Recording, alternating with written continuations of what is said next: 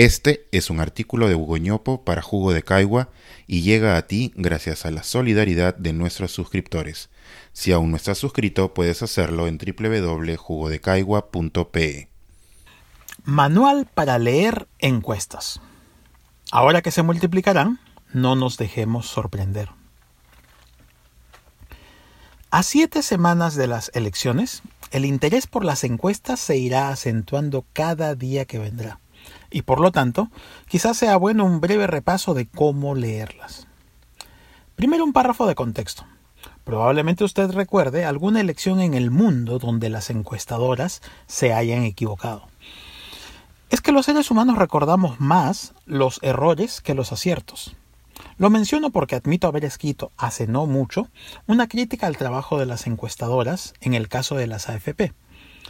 La manera en que plantean sus preguntas o seleccionan las muestras de sus entrevistados induce a respuestas sesgadas. Y esto se tiene que criticar y discutir abiertamente. Pero en cuanto a intención de voto, debo decir que en la historia reciente, al menos después, después del 2000, las encuestadoras muestran más aciertos que errores. Las encuestadoras no aciertan al azar, sino que es debido al uso de la ciencia estadística. Gracias al teorema central del límite, tenemos un buen conocimiento sobre las maravillas del muestreo, la posibilidad de informarnos sobre lo que pasa en una población a partir de una muestra. Para comprender el universo nos basta con representaciones. Lo bello convertido en útil. ¿Cómo saber entonces si el trabajo de las encuestadoras usa bien la ciencia? El punto de partida es la letra pequeña. La legislación obliga a las encuestadoras a someter los detalles de sus procedimientos al Jurado Nacional de Elecciones y hacerlos públicos. En la web he encontrado fácilmente los de Ipsos y del IEP para sus encuestas de enero 2021. Cada encuesta que se divulgue debe tener un paquete de información similar. El financista, las fechas del trabajo de campo, la representatividad, el marco muestral, el tamaño de la muestra, las técnicas de muestreo, el cuestionario, las tarjetas de información que se mostraron a los entrevistados, el margen de error, etc. En un caso extremo de transparencia, el IEP comparte la base de datos. Vaya, busque y lea. Es muy importante que las encuestadoras sepan que hay veeduría ciudadana. Las encuestadoras siguen procedimientos que deben respetarse. Por eso las encuestas de redes sociales y las que hacemos entre amigos se deben tomar con pinzas. No son buenas estimaciones. En el futuro, las encuestas de las redes sociales, complementadas con información y herramientas de Big Data, podrán reemplazar a las técnicas de muestreo que hoy aceptamos como estándar dorado. Pero mientras tanto, sigamos con lo mejor que tenemos actualmente.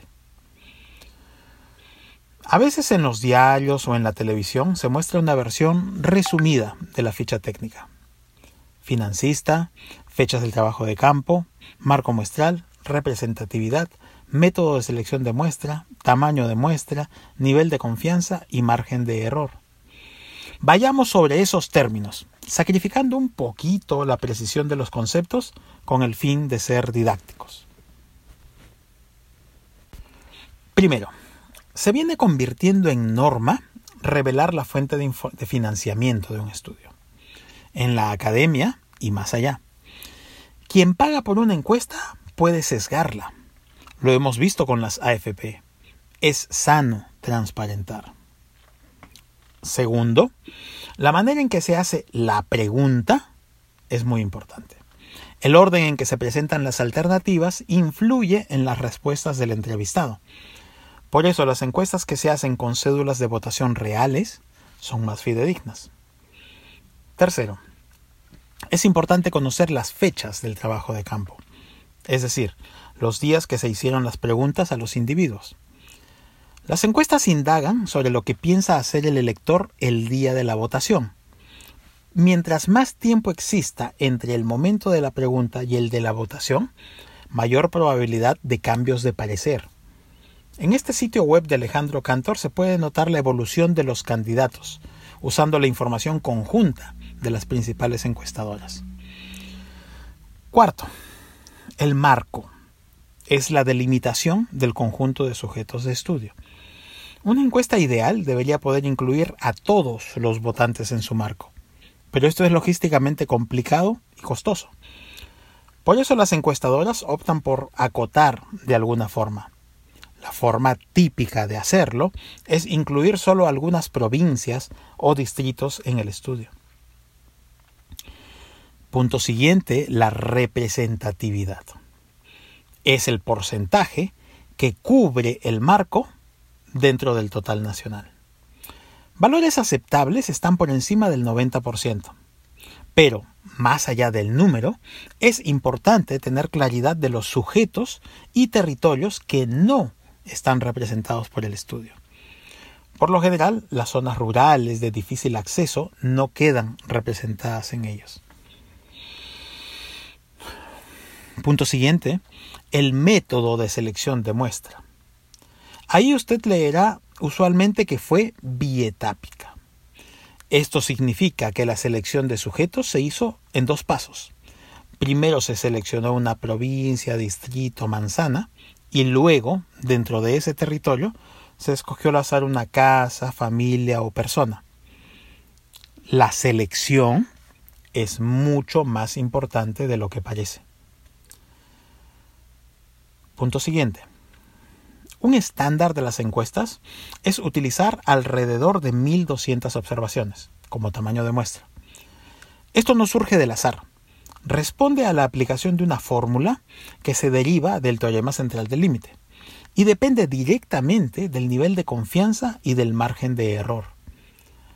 Con 1200 observaciones se puede inferir la intención de 25 millones de votantes?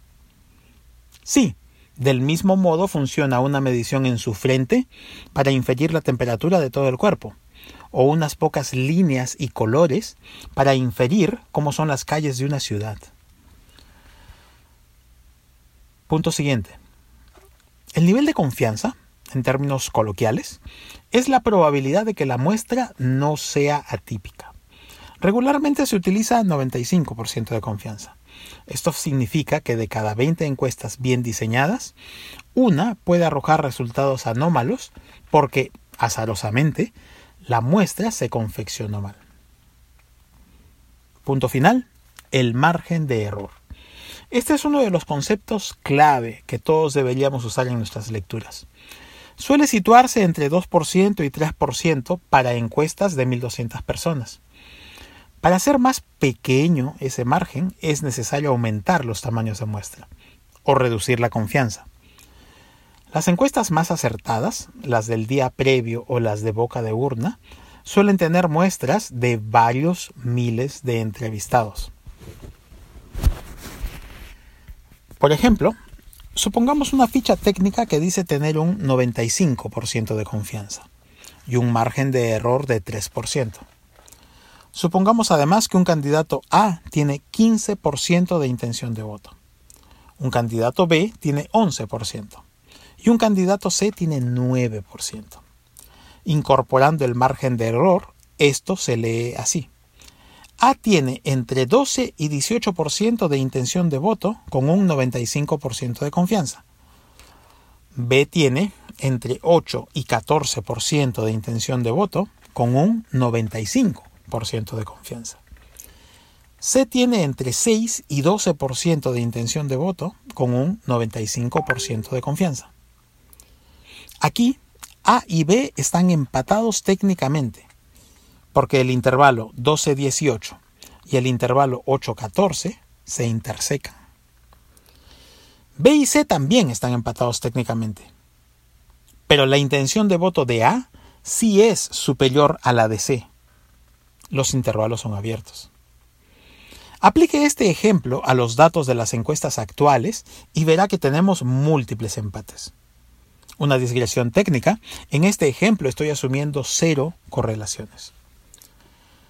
Mauricio Sarabia, que ha trabajado en esto, comenta también varios conceptos en esta entrevista.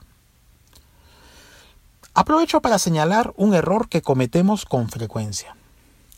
En los próximos días verá en las encuestas que, además de preguntar por la intención de voto presidencial, se preguntará por la intención de voto para el Congreso.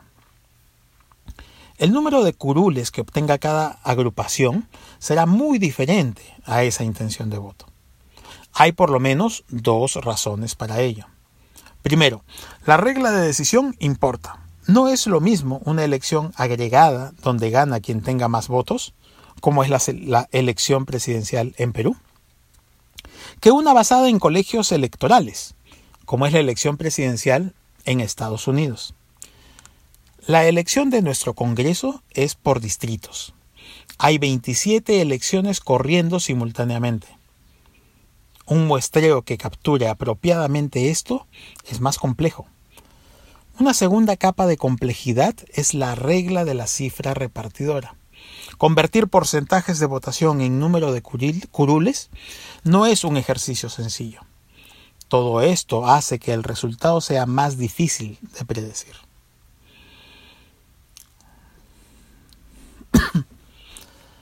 Cierro con un comentario sobre una disposición anacrónica de nuestra legislación electoral, la prohibición de publicar encuestas en la semana previa a las elecciones. El mundo ha cambiado mucho desde que esa ley fue redactada. Hoy la información fluye incontrolablemente. ¿Qué sentido tiene mantener una ley cuyo cumplimiento es imposible de monitorear? No necesitamos más normativas con letra muerta. Con la laboral y con la de tránsito tenemos más que suficiente. Este es un artículo de Hugo Ñopo para Jugo de Caigua y llega a ti gracias a la solidaridad de nuestros suscriptores. Si aún no estás suscrito, puedes hacerlo en www.jugodecaigua.pe.